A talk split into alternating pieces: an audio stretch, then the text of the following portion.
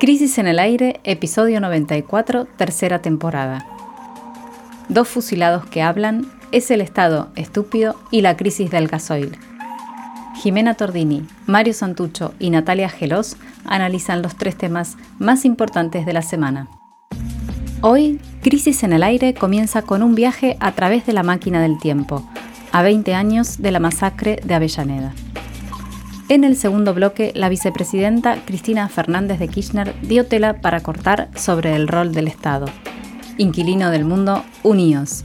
Para terminar, vamos a las rutas argentinas para contar por qué los transportistas hicieron cortes en todo el país y cuál es la interna de fondo. Bienvenidos a Crisis en el Aire. Mañana, domingo 26 de junio, se cumplen 20 años de un hecho clave para la historia reciente de nuestro país la masacre de Avellaneda. Aquel 26 de junio de 2002 tuvo lugar una jornada de lucha organizada por el Movimiento de Trabajadores Desocupados, los famosos piqueteros, y el poder político decidió reprimir con el objetivo de disciplinar a la protesta social. El resultado fue el asesinato de dos jóvenes militantes, Darío Santillán, de 21 años, y Maximiliano Costequi, de 25. Vamos a dedicarle a ellos este programa y a preguntarnos por qué los fusilados del puente Pueyrredón nos siguen hablando. Bueno, los audios y la investigación que vamos a utilizar, que vamos a compartir con ustedes en este primer bloque de nuestro programa de hoy son parte de un informe especial que vamos a publicar esta noche en nuestra web, revistacrisis.com.ar, y que fue realizado de manera colectiva junto con el cineasta Patricio Escobar, a quien seguramente recordarán por su película La crisis causó dos nuevas muertes. También participó de esta investigación la investigadora Sofía Carabelos y el periodista, nuestro compañero Claudio Mardones, con imágenes que podrán ver editados por Jazmín Tesone, nuestra editora de fotos, compañera del colectivo editorial, y Gala Abramovich, también compañera del colectivo editorial, Dan D'Amelio y Pepe Mateos, hoy eh, más o menos en la misma hora en la que se van a realizar actividades conmemorativas y de discusión política en el Puente Puyredón. Durante todo el día va a estar pasando allí diferentes actividades alusivas al, al vigésimo aniversario. También nosotros nos vamos a sumar con una propuesta en la web. Sí, Jimé. Antes de viajar en el tiempo, si les parece bien, vamos a escuchar un minuto del discurso que Cristina Fernández de Kirchner brindó el sábado, el pasado lunes 20 de junio, en el marco de un plenario de la Central de Trabajadores Argentinos, precisamente en el municipio de Avellaneda. Las declaraciones generaron un enorme revuelo durante toda la semana porque se refieren a la cuestión de los planes sociales y al papel que puede o debe jugar el Estado cuando se trata de asistir a la enorme porción del pueblo que no tiene laburo o que tiene laburo muy precario y no le alcanza para vivir. Digo que el Estado Nacional debe recuperar el control, la auditoría y la aplicación de las políticas sociales que no pueden seguir tercerizadas. Así como el Estado tiene el monopolio de la fuerza, o se le ocurre a alguien que podemos tercerizar la policía o, no. El Estado debe recuperar ese rol y transparentar frente a la opinión pública todo esto, porque a mí no me gusta que me quieran convencer que eso es peronismo. Eso no es peronismo. El peronismo es laburo, trabajo.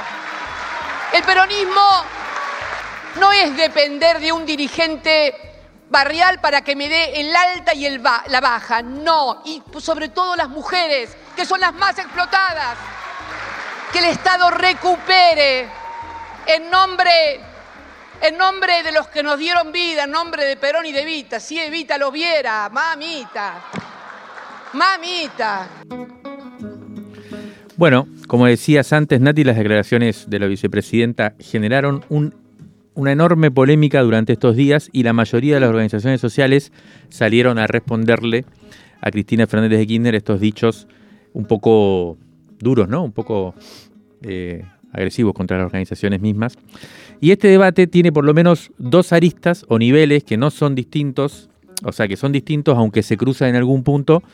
Em, por un lado estaría la disputa coyuntural al interior del peronismo en el gobierno, que no encuentra la forma de salir de una crisis cada vez más aguda. Entonces, eh, un poco de lo que Cristina Fernández expresa es esta discusión ¿no? al interior del, peronismo y del oficialismo.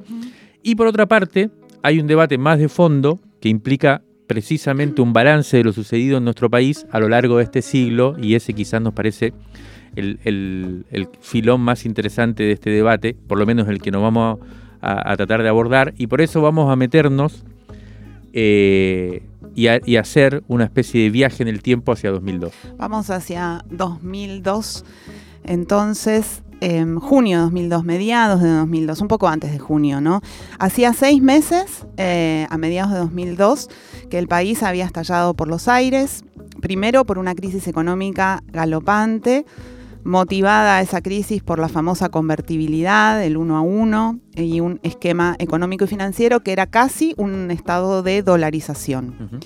Al mismo tiempo, se, se había dado un estallido de la protesta social, que era como un estado permanente ¿no? de, la, de, la, sociedad. En lugar de quedarnos en casa renegando o de esperar que algún político o política trajera la solución, habíamos decidido salir a la calle y organizarnos de diferentes maneras. Era el momento que había muchas protestas callejeras en todo el país, muchos cortes de ruta, asambleas, un estado de movilización social permanente, no era una cuestión de, era como que estaba todo mezclado, la vida y la protesta, ¿no? ¿Para qué? Para exigir un cambio real que podría resumirse en dos grandes consignas había en ese momento. Basta de ajuste y no más represión, porque claro, estábamos todos muy marcados, marcades por lo que había pasado el 19 y el 20 de diciembre en todo el país. En ese contexto, recordarán, y si no lo recordamos acá, el 20 de diciembre de 2001 el presidente Fernando de la Rúa, que era radical, decidió reprimir salvajemente. El resultado fue que en la ciudad de Buenos Aires hubo cinco muertos en los alrededores de la Plaza de Mayo, por lo menos 39 asesinatos en todo el país. Hubo provincias donde hubo un montón de personas asesinadas por las fuerzas de seguridad, como por ejemplo Santa Fe. Uh -huh. Y luego de eso, de la Rúa tuvo que renunciar. Por eso, el 2 de enero de 2002, el entonces gobernador de la provincia de Buenos Aires y hombre fuerte del peronismo, Eduardo Dualde, asumió la presidencia del país de manera interina con una duda enorme, pero una consigna clara. La duda es, no sé cómo hacer para arreglar este país. La consigna es, pero seguro no puedo reprimir porque la gente no aguanta más. Es precisamente en ese momento, cuando se sientan las bases del esquema, que hoy estamos viendo cómo se derrumba. Por eso el, en el 2002 es un año clave para nosotros, porque nos permite ver en su génesis lo que no va más. Por ejemplo, una de las primeras cosas que hace Dualde es salir de la convertibilidad, es decir, devaluar, e ingresamos ahí en un esquema bimonetario, que según dijo la, la vicepresidenta también en su discurso el lunes en Avellaneda, es el principal problema estructural que tenemos hoy.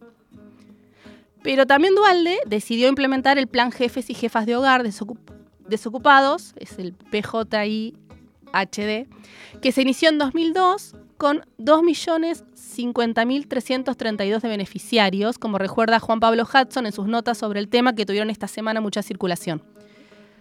Bueno, este plan social surge como un intento de dar respuesta a esa masa enorme de desempleados que había generado la convertibilidad, es decir, el neoliberalismo, y además se había organizado en lo que por aquel entonces se llamaba el movimiento piquetero.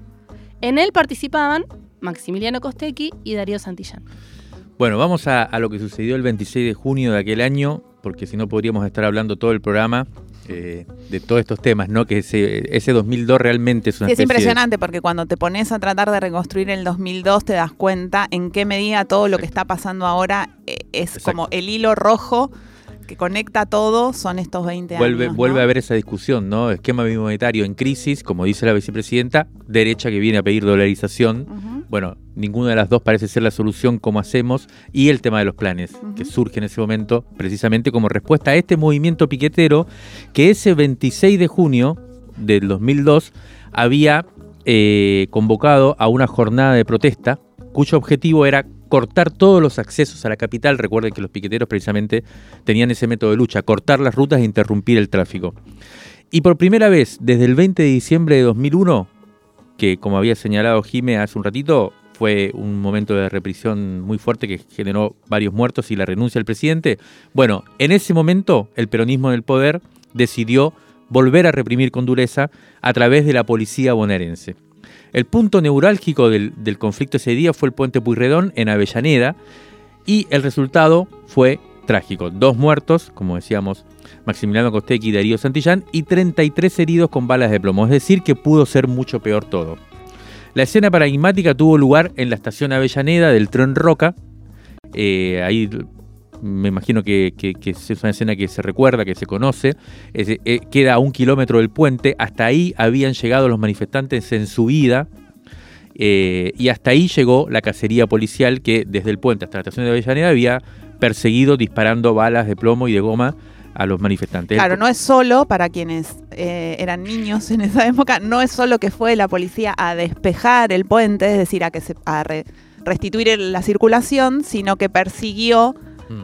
a, los, manifestantes y los manifestantes, por eso se habla de cacería. Exacto. Y fueron por dos lugares distintos. Por un lado, por la avenida Pavón, que es donde ahora vamos a relatar la escena final, y también por la avenida Mitre. O sea, fue por toda Avellaneda que se generó esta cacería que decía Jiménez.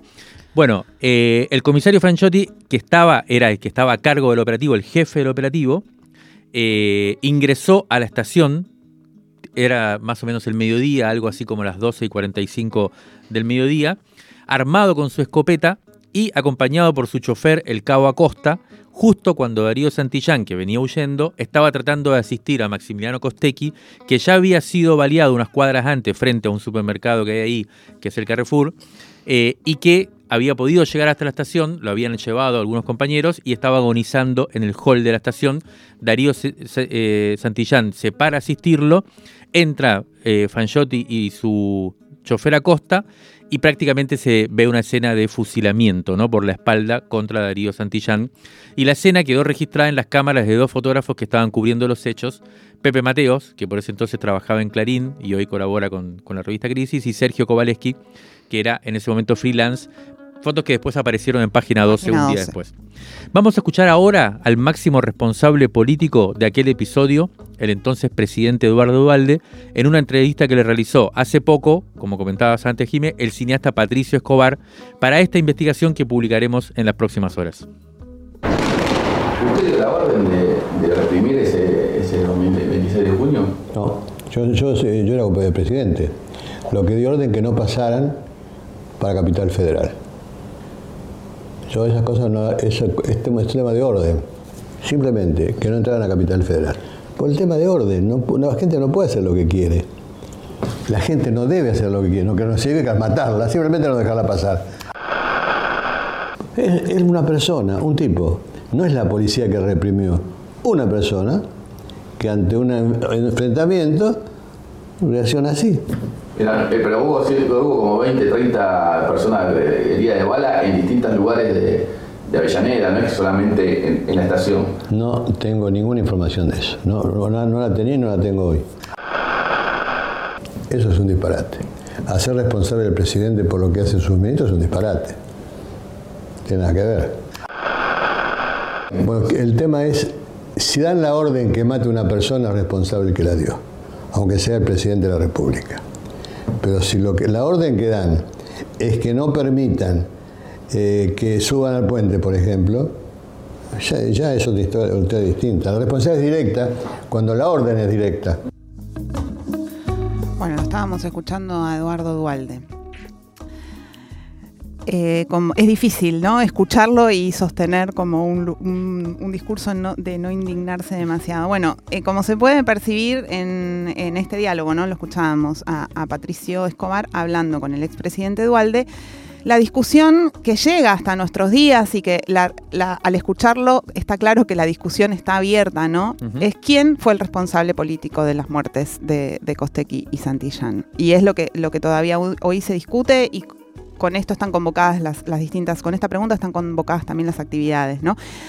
Hay, que, para, para, entender un poco, hay que reconstruir un poquito qué pasó en ese momento. Ni bien acontecieron los hechos, el gobierno nacional en pleno salió a difundir la versión de, de que los piqueteros, o sea que Maxi y Darío, se habían matado entre ellos porque tenían muchas internas y existían francotiradores de civil que habían disparado contra los manifestantes. Esto es algo que dijeron en ese momento, pero que venían diciendo los días anteriores, ¿no?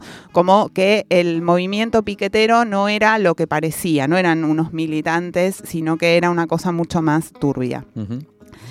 Esta versión, que hoy parece de un grado de exotismo altísimo, sin embargo fue eh, difundida por la gran mayoría de los medios de comunicación, especialmente los más grandes en ese primer momento. La idea de que no había sido el Estado, sino que habían sido los propios militantes los que habían provocado la muerte de eh, y de Santillán. Producto de ese relato que parece de ciencia ficción, hay una etapa que quizás sea el documento más memorable y que seguramente muchos recordarán en la historia del periodismo argentino, que es la de Clarín, el 27 de junio de 2002, que tituló La crisis causó dos nuevas muertes. Clarín hizo esa etapa teniendo incluso las fotos de Pepe Mateos que demostraban con toda claridad cómo habían sido los hechos en la realidad, porque efectivamente la foto, como contaba antes Mario, muestra el momento en el que Franchotti entra a la estación armado y allí se ve a Costequi agonizando, a Santillán eh, comenzando a escapar, a escapar y ayudándolo. Y segundos después muerto. muerto sí. Vamos a escuchar ahora a Juanjo Álvarez, Juan José Álvarez, que en ese entonces era el secretario de Seguridad de la Nación, un hombre muy cercano a Dualde, pero al mismo tiempo muy influyente entre el progresismo, porque en ese momento se lo llamaba Paloma. Para quienes eh, en, la, en, la, interna de las fuerzas de seguridad y de la gestión de seguridad siempre se habla de esta idea de los halcones y las palomas. Las palomas son supuestamente los que tienen una posición menos represiva, menos dura, y los halcones son como los duros, los que están a favor de la represión. Los que piden mano dura. Supuestamente Juanjo Álvarez siempre fue considerado del lado de las palomas pero, sin embargo, a pesar de este alineamiento del lado de las aves buenas, Juanjo Álvarez brindó una conferencia de prensa ese día, el 26 de junio de 2002 a la noche, donde sostuvo la versión difundida por la policía de que los piqueteros se habían matado entre ellos, que a todas luces era un engaño, digamos, un engaño a mano armada, podríamos decir. Esto recuerda, esto dice hoy, entrevistado hoy para esta investigación de la que estamos hablando, Juan José Álvarez. Primero tenía que terminar todo. Después había que ver qué es lo que había sucedido. ¿Por qué había dos muertos? ¿Qué pasó? ¿Quién fue? Nosotros teníamos información de que había habido armas de fuego. Eh, eso, eso, eso, eso era información que nosotros teníamos. ¿Mm? Pero esa información, ¿quién te la da? Porque es pecado podrido. Eh, la policía, este, yo con la, yo con la CIDE no, no, no tenía no tenía diálogo. Cuando se hace la conferencia de prensa, nosotros también recibíamos versiones como recibió la orden. Lo que teníamos que tener cuidado es en no seguir un camino equivocado. Que había podido haber un enfrentamiento interno, vos te acordás de eso que decían, que, podían haber grupos distintos. Eso no sé, ¿de dónde salió esa versión? Eh, ah, ¿De dónde salió? No sé, pero que, existía, existía. Yo la, yo la escuché esa versión. ¿Pudo haber salido del mismo gobierno? ¿De uno que eligió se nos fue la mano? Puede, puede haber salido de cualquier lado. Puede haber salido de cualquier lado. Cuando digo cualquier lado, es cualquier lado, no. Podría haber sido, podría haber sido las fuerzas federales. ¿Mm? Podrían haber sido las fuerzas federales. O podría haber sido la, policía de la provincia. Está claro que cuando pasan esas cosas uno tiende a creer lo que no, este, lo, lo que no lo perjudica o lo, lo, o lo, o lo que no lo, no lo expone. Eso, eso es bastante lógico. Bueno. Impactante, impactante, es impactante, ¿no? Escucharlo 20 años después, hablar así, como si fuera que no era funcionario. Puede ser la Policía Federal, puede ser la bonaerense, él estaba a cargo de toda la fuerza de seguridad. Y 20 años después, creo que todavía nos animan. Bueno, pasa lo de siempre, ¿no? No tenía vínculo con los servicios de inteligencia en ese momento. habiendo sido él servicio de inteligencia durante la dictadura. Bueno, es un tema. Ahora vamos a escuchar la versión de otro de los principales responsables políticos de la masacre, el entonces gobernador de la provincia de Buenos Aires, Felipe Solá. Pero antes, digamos, que la justicia condenó a los responsables materiales de los asesinatos. Franchiotti y Acosta recibieron cadena perpetua y todavía están presos. Y también hubo otros seis agentes que participaron del operativo que fueron condenados a penas menores de 4 y 3 años. Entre ellos se cuentan Mario Héctor de la Fuente, Carlos Jesús Quevedo, Osvaldo Félix Vega, que era el jefe de departamento de Lomas de Zamora, Antonio Gastón Sierra y Lorenzo Colman.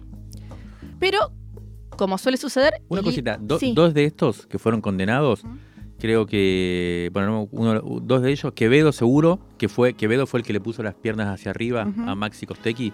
Eh, hay una foto también eh, con la idea de que se desangre, digamos. Por eso también es muy claro que me parece que se, o sea, es evidente que se buscaban muertos, no solamente que, como dice Dualde, no pasaron a la capital federal los piqueteros.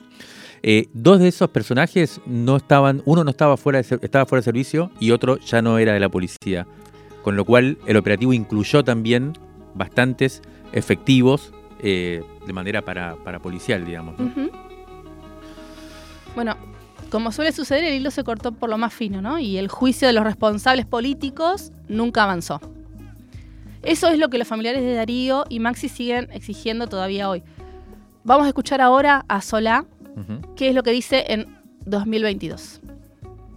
Entonces, lo primero que recibo es un llamado, no del ministro Genú, sino del ministro Pasaglia, de Salud, que me dice que hay dos heridos que han entrado a Fiorito. Y después me dice uno está muerto, y después me dice los dos están muertos. Y ahí vino una versión que el ministro de Seguridad me pasó.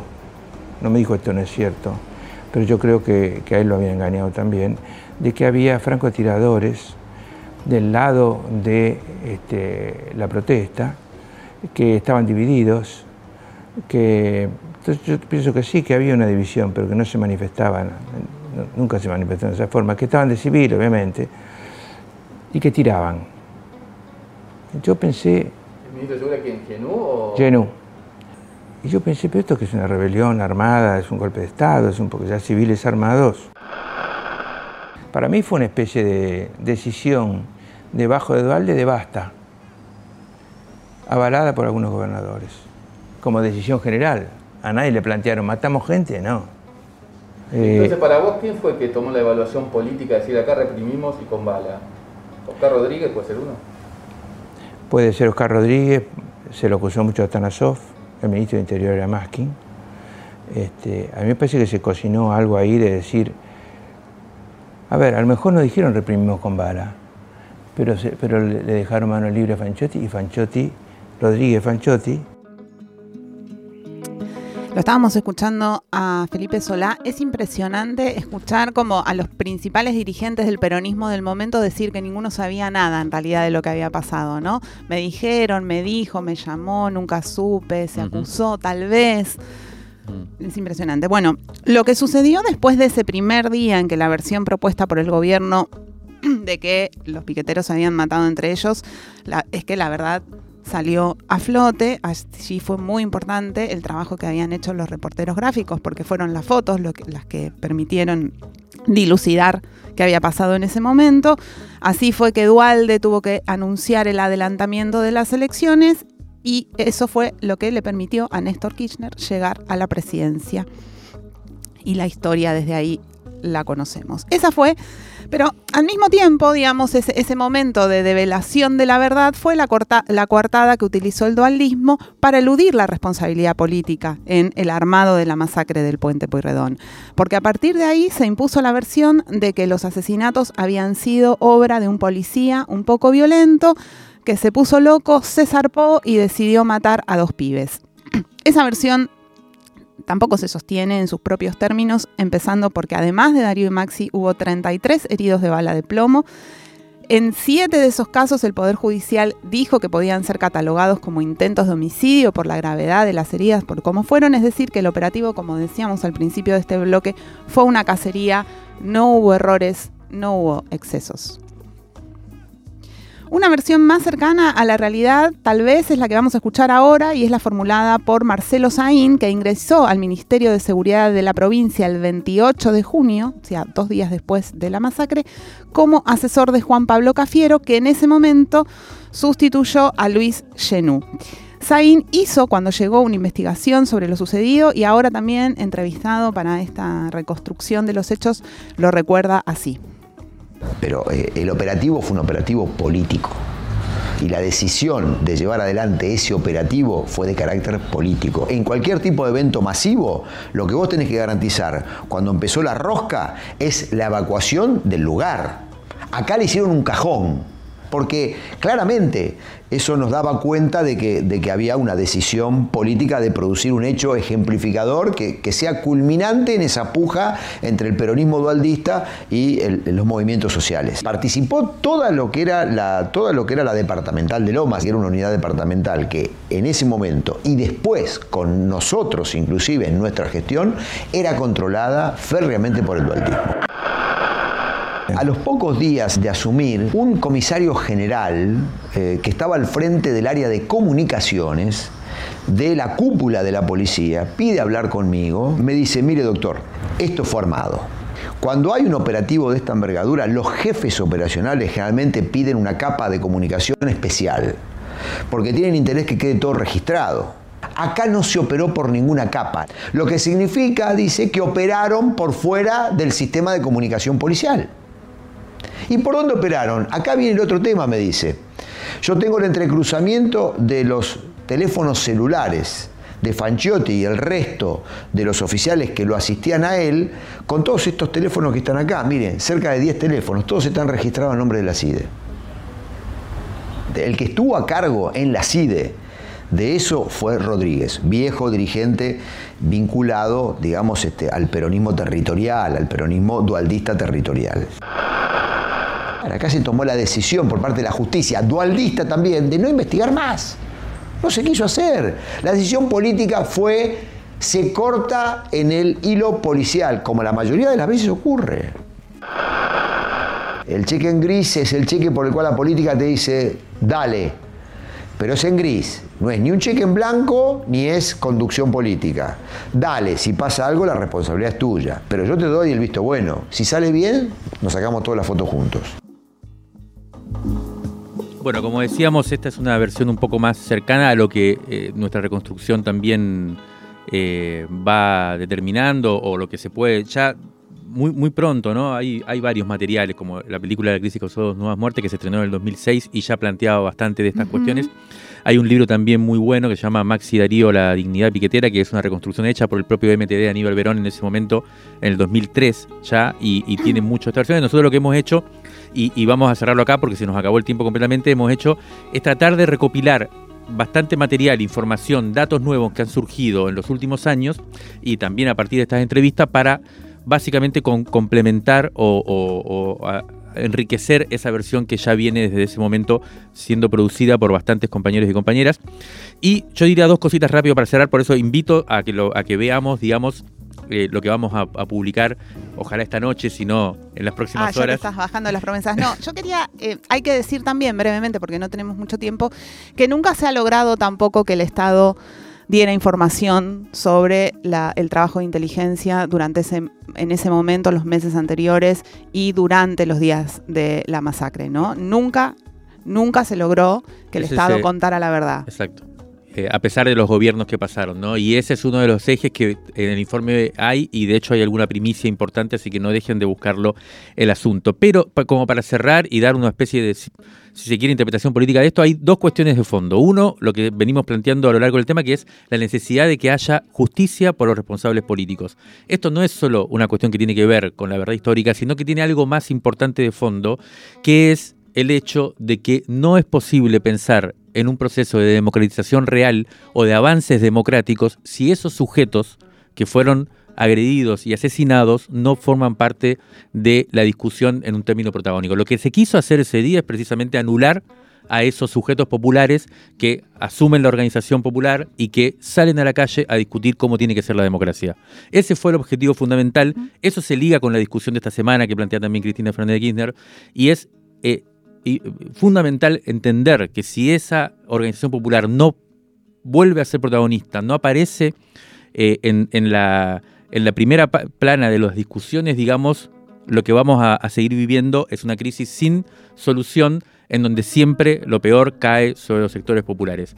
Por eso, este episodio de hace 20 años es tan importante porque lo que en ese momento hizo la democracia fue convertir a dos grandes luchadores sociales, a dos símbolos de lo que es la protesta social democrática en mártires. Y esa operación propia de la democracia es la que tenemos que desarmar y creo que es lo que interpretaciones históricas y volver a, la cuestión de la memoria es el, objetivo político de estas, de estas búsquedas. Válvulas de papel, aire, podcast y transmisor. Crisis en el aire. Revista Sonora Transmedial.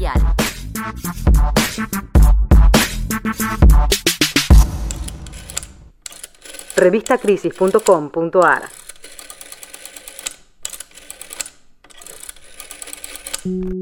El lunes 20 de junio, feriado, habló al país la vicepresidenta Cristina Fernández de Kirchner y se picaron varios frentes. Además de la discusión sobre los planes sociales que reseñamos en el primer bloque, CFK le destinó vastos pasajes de su charla organizada por la Central de Trabajadores Argentinos en Avellaneda a la situación económica y al estado del Estado, o más bien del gobierno.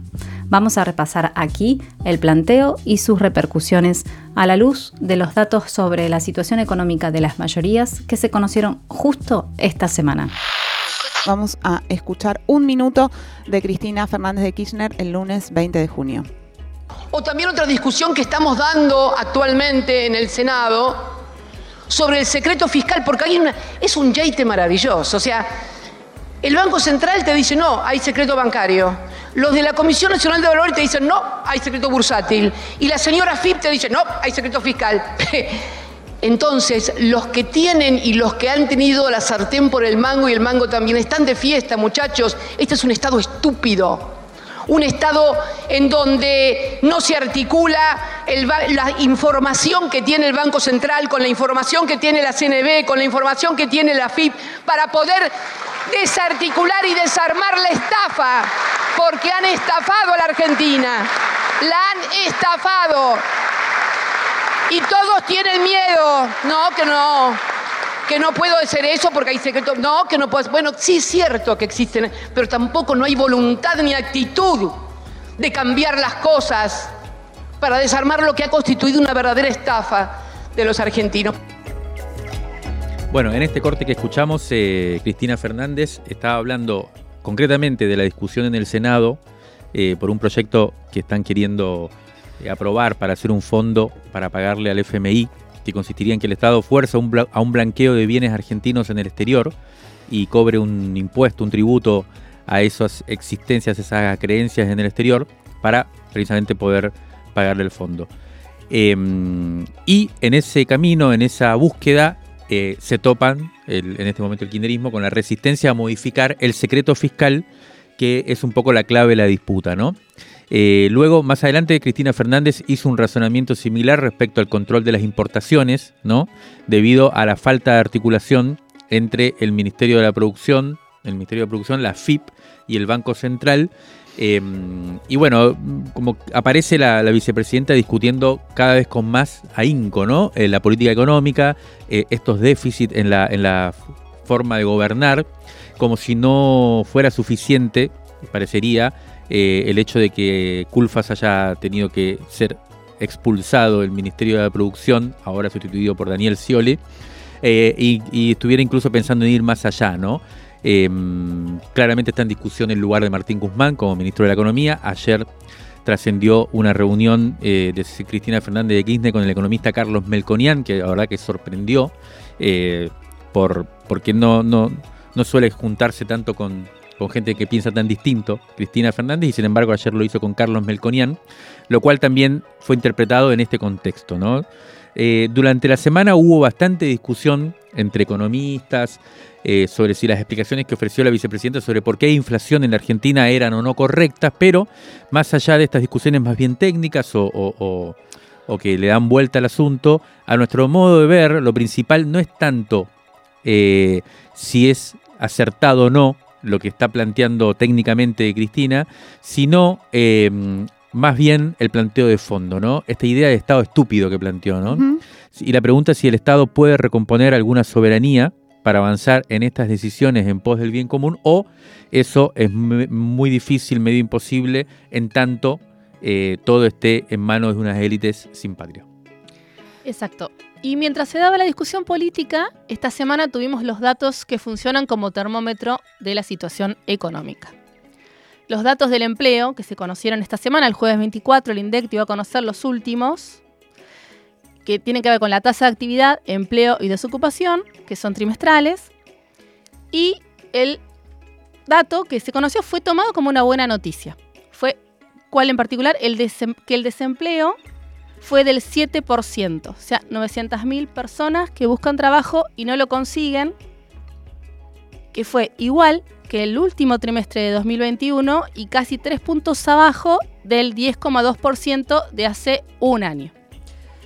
Al bucear en la composición de esos datos, como suele pasar, la cuestión se complica un poco. Entonces eso que parecía como bueno, no es tan bueno.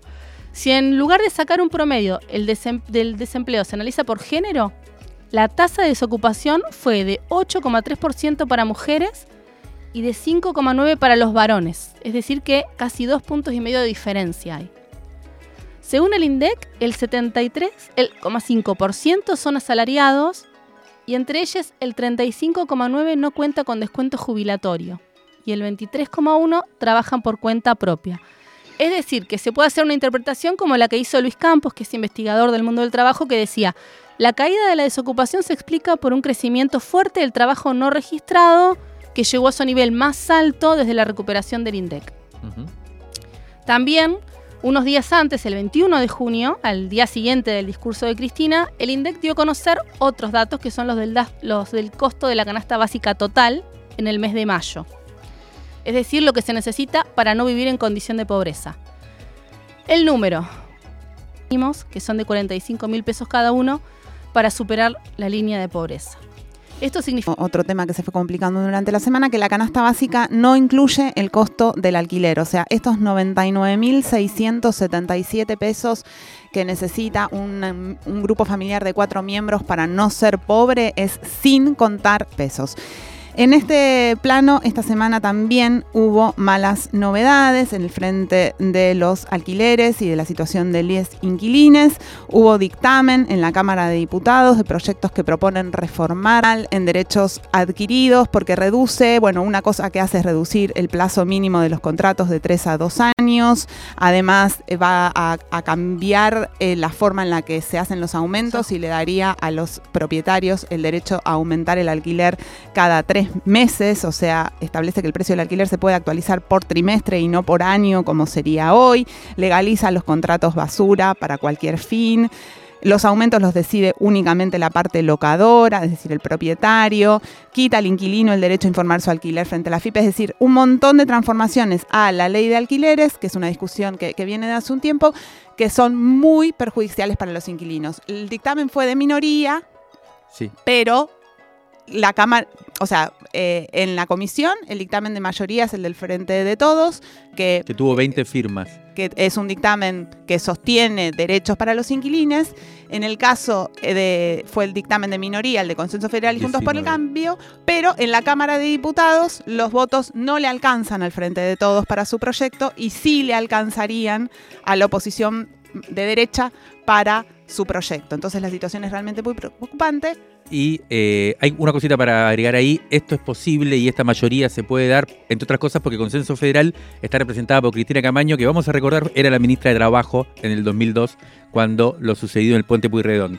Y para volver a linkear con eso, eh, los inquilinos agrupados están convocando para el miércoles 29 de junio a las 18 horas a un valijazo contra la ley de las inmobiliarias, que es esta que acabamos de mencionar.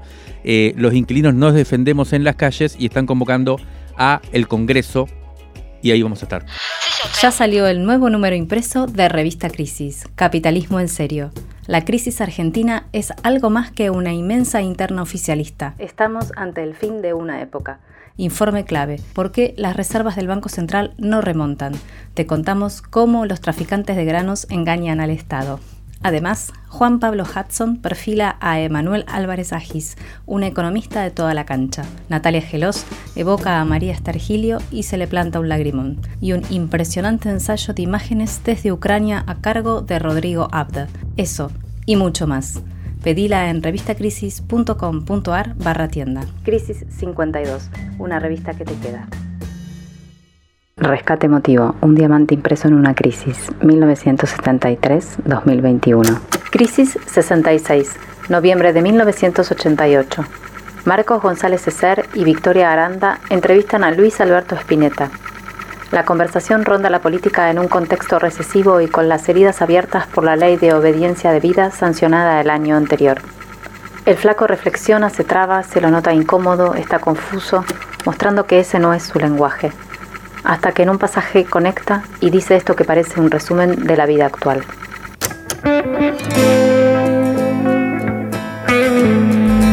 Hay otro problema. Se considera saber al cúmulo de información adquirida y no se considera conocer a saber las cosas por saberlas y por el método X que uno descubrió para tenerlas. A partir de ahí nos damos cuenta de que la comunicación puede ser una bola de palabras en las que nadie esté diciendo nada y todo el mundo habla y se comunica y se llama por teléfono y a todos los canales del interior pero todo el mundo se muere de soledad. En el final, cuando le preguntan sobre su poesía, Spinetta afirma, no me puedo hacer llegar estas problemáticas políticas, culturales, sociales, de las cuales estamos hablando directamente, a mi lírica. Las transmuto en varias etapas, hasta hacerlas llegar a lo que quiero, que es lenguaje y visiones e imágenes e ideas. No me puedo dejar llevar en los términos de la realidad que veo. Las largas filas de camiones que se vieron en las rutas argentinas esta semana nos llevan directo al tercer tema de este Crisis en el aire. Y una vez más, el gasoil es protagonista. Y esta vez eso se plasmó en un paro de transportistas y más de 60 cortes que le subieron el tono al conflicto y tiene de fondo la interna política y la crisis energética. Vamos a los cortes. Los cortes fueron de una punta a otra del país. En el sur los hubo, en Río Negro y Neuquén, donde llegaron a contar unos 1.700 camiones parados en medio de la nieve, según decía Carlos Geneiro, de la Unión Nacional de Transportistas y Afines de la República Argentina, la UNTRA una de las organizaciones que está en las protestas junto a Transportistas Unidos de Argentina. Autoconvocados Unidos y el Sindicato Único de Trabajadores de la Administración Portuaria, es decir, un conjunto importante de organizaciones que están participando de este modo de protesta. La mayoría de los cortes, sin embargo, fueron en Buenos Aires, Santa Fe, Entre Ríos y Córdoba. ¿Cuáles son los puntos claves de la protesta? Bueno, la escasez y los sobreprecios del gasoil. Y el reclamo es por el acceso normal a combustible a precios similares a los de la ciudad de Buenos Aires, más insumos como neumáticos y repuestos y también una actualización de tarifas frente al aumento que viene registrando los costos de la actividad, de la actividad del transporte. Básicamente, más allá del gasoil, se colaban otros reclamos. Lo que reclamaban también quienes eran autoconvocados es que las cámaras que tienen representación oficial no muestran la realidad del transporte, no defienden sus intereses. Ellos dicen que con los costos, el combustible, los repuestos, les está quedando un 20% de lo que cobran por cada flete, digamos, por cada, por cada tramo de transporte. Em, para tomar una dimensión de la diferencia de precios que hay por región, veamos estos datos de un informe de la Federación Argentina de Entidades Empresarias del Autotransporte de Cargas. Mientras en seis distritos del país el precio por litro de gasoil superó los 250 pesos, y esto sucede en Formosa, Tucumán, que fue donde empezaron las protestas, ¿no? Santiago del Estero, Santa Fe, Corrientes y Córdoba, Mientras en estas provincias que acabo de mencionar el gasoil superó los 250 pesos por litro, en dos, Chubut y Santa Cruz, el máximo valor solicitado es de 140 pesos por cada litro. Y en la Ciudad Autónoma de Buenos Aires, el, litro de gasoil cuesta 150 pesos. Ayer a la nochecita la Cámara de la Industria Aceitera Argentina, Asiera, lanzó un comunicado pidiendo al gobierno que intervenga para solucionar el conflicto porque peligraba el stock de granos en los puertos donde están ingresando un 80% menos de camiones en los últimos días. Mm. Los camiones que traen los granos para su exportación o para hacer aceite en las terminales portuarias. Recordaban la importancia, si era, ¿no? la, Cámara de la Industria Aceitera, recordaban la importancia del ingreso de divisas y a la vez decían que era legítimo el reclamo de los autotransportistas convocados que eh, eh, son, no son, vamos a decir que no son los camioneros, ¿no? Claro. Son transportistas, no son del gremio de camioneros, ya no, no, está dentro de este reclamo. digamos. Son en, en general empresarios medios, ¿no?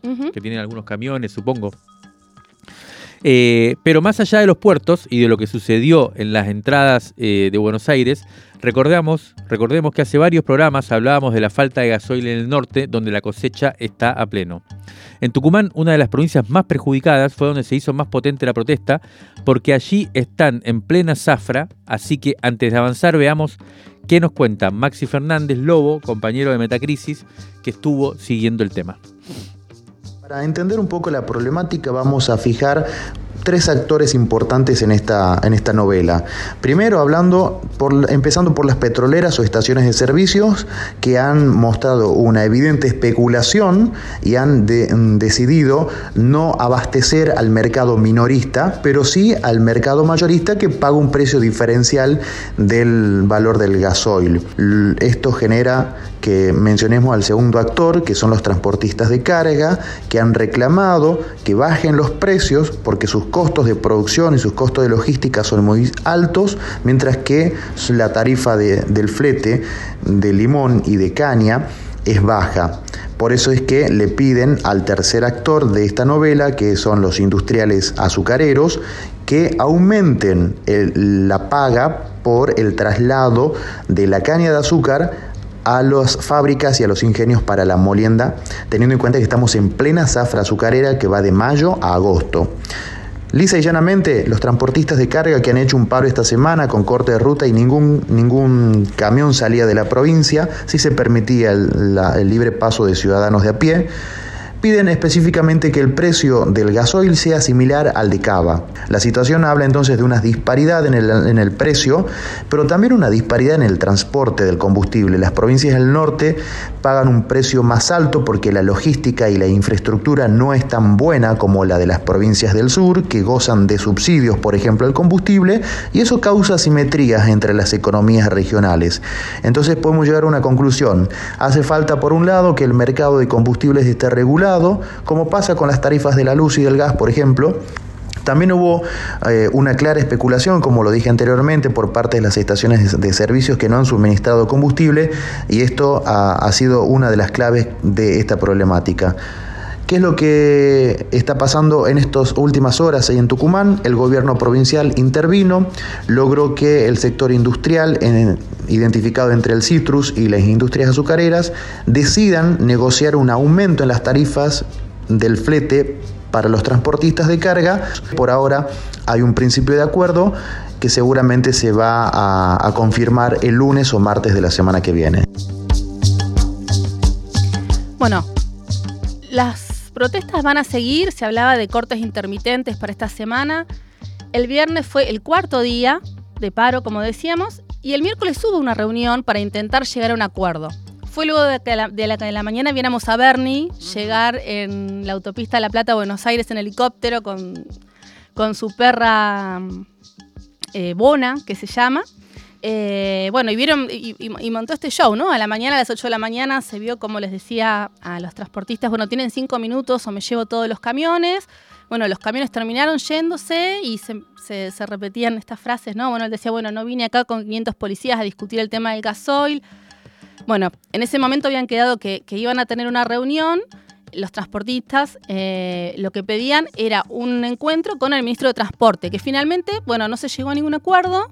No hay mucha claridad de por qué pasa eso, por qué no se llega a un acuerdo. Eh, el principal reclamo, como decíamos, es la falta de traslado del precio mayorista del gasoil a la tarifa que les establece el Ministerio de Transporte. Por eso ellos se quieren reunir con él. Eh, y es la base de lo que se discute. Bueno, por eso piden hablar con Alexis Guerra. Que es el Alexis Guerra, ¿quién es? Es el ministro Ministro de Transporte. de Transporte. Vez que lo escucho. Ahora la mirada está puesta en la fuerte interna que hay, ¿no? ¿Por qué? Porque también lo que empiezan es a pasarse la pelota.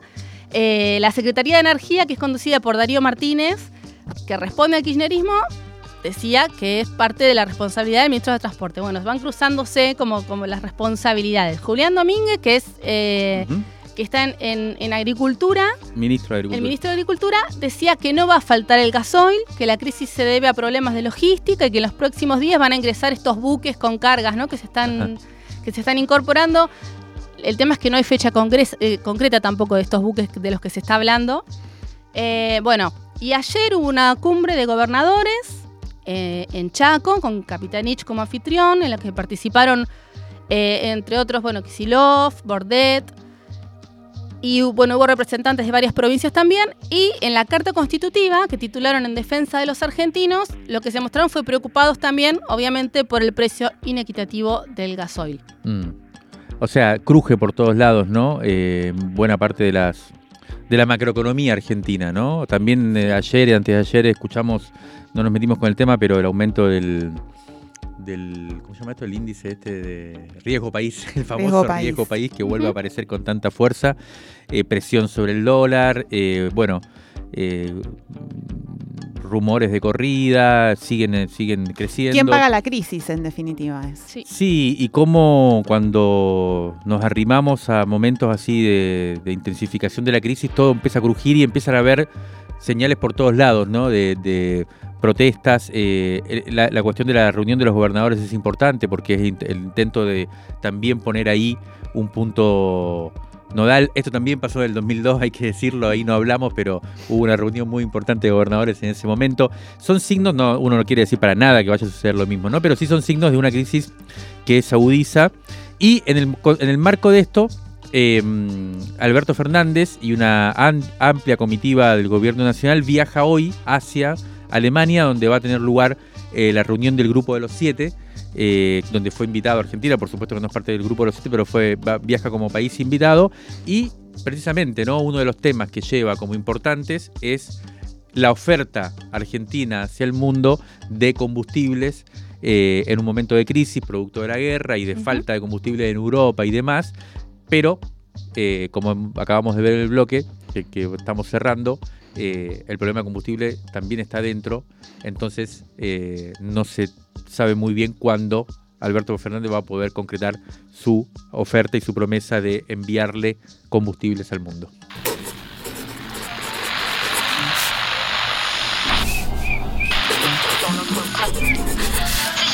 Crisis en el aire. Crisis en el aire.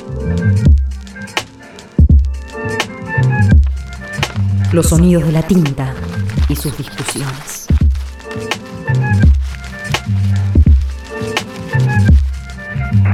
Revistacrisis.com.ar